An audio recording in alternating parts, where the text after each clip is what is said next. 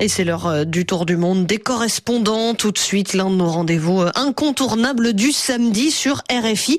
Qu'est-ce qui a fait la une chez nos voisins cette semaine Au Royaume-Uni, l'actualité était évidemment pas mal concentrée hein, sur l'après COP26. Ça s'est terminé le week-end dernier. Euh, le pays qui a accueilli l'événement entame maintenant sa révolution verte. Objectif atteindre la neutralité zéro carbone en 2050 et ça passe, Marie Boeda, par le développement du nucléaire. Un quart de l'énergie britannique devra provenir du nucléaire d'ici 2025. C'est le souhait du gouvernement. Aujourd'hui, 13 réacteurs fournissent 16% des besoins en électricité dans le pays.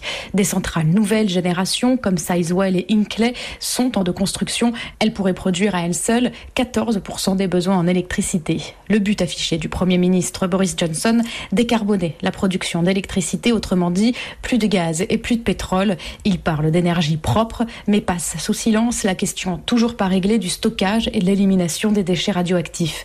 Hormis les anti-nucléaires qui prônent des investissements dans l'hydrogène ou la géothermie, le sujet ne fait pas débat dans le pays.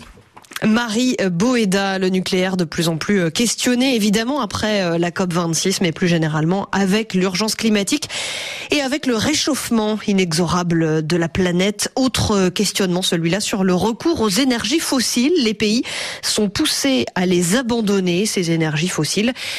Les États-Unis, eux, sont parmi euh, les plus gros consommateurs hein, de, de ces énergies fossiles pour le plus grand désespoir des défenseurs du climat. Guillaume Nodin.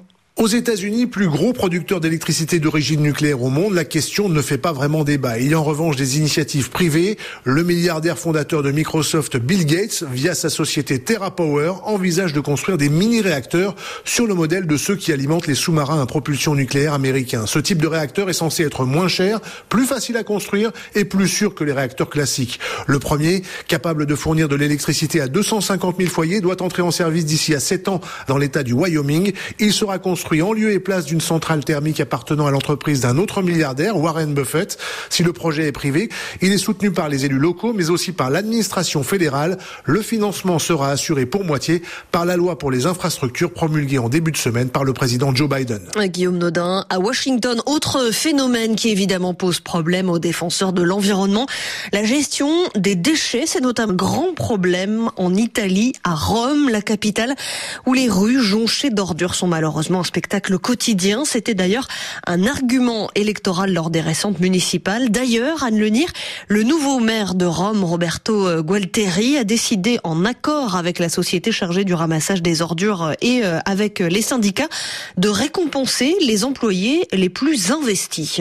En fait, pour que les rues et places de la capitale soient enfin libérées des ordures, il faut mobiliser les 7162 salariés de la société municipale chargée de la collecte des déchets. Pas facile quand on sait que le taux d'absentéisme dépasse 15%. Alors, pour en finir avec les malades imaginaires, le maire de Rome vient d'instaurer une prime spéciale couvrant la période du grand ménage. Les employés qui seront présents à 100% obtiendront 360 euros. Ceux qui s'absenteront trois jours au maximum, 260 euros. Et ceux qui ne se feront pas porter pâle plus de cinq jours, 200 euros. On appelle ça la politique de l'arrangement. Anne Lenir. Et puis, euh, dans un tout autre sujet, nous partons en Espagne pour terminer ce tour du monde des correspondants. L'Espagne où le gouvernement socialiste a annoncé une révision de la loi d'amnistie de 1977 qui, euh, grosso modo, rendait imprescriptibles les crimes du franquisme.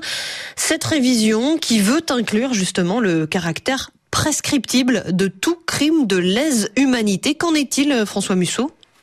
La question est de savoir s'il est possible ou non de juger des crimes commis entre 1939 et 1975, soit toute la période de la dictature franquiste. Jusqu'ici, les tentatives ont échoué car à chaque fois, les tribunaux espagnols ont estimé qu'on ne peut pas remonter à une période aussi lointaine. Mais le gouvernement socialiste défend l'inverse et affirme que dans la mesure où le pays a signé tous les traités de droit international, les crimes de lèse-humanité ne peuvent en aucun cas prescrire et qu'il est donc licite de réviser les assassinats et les jugements sommaires ayant eu lieu sous Franco.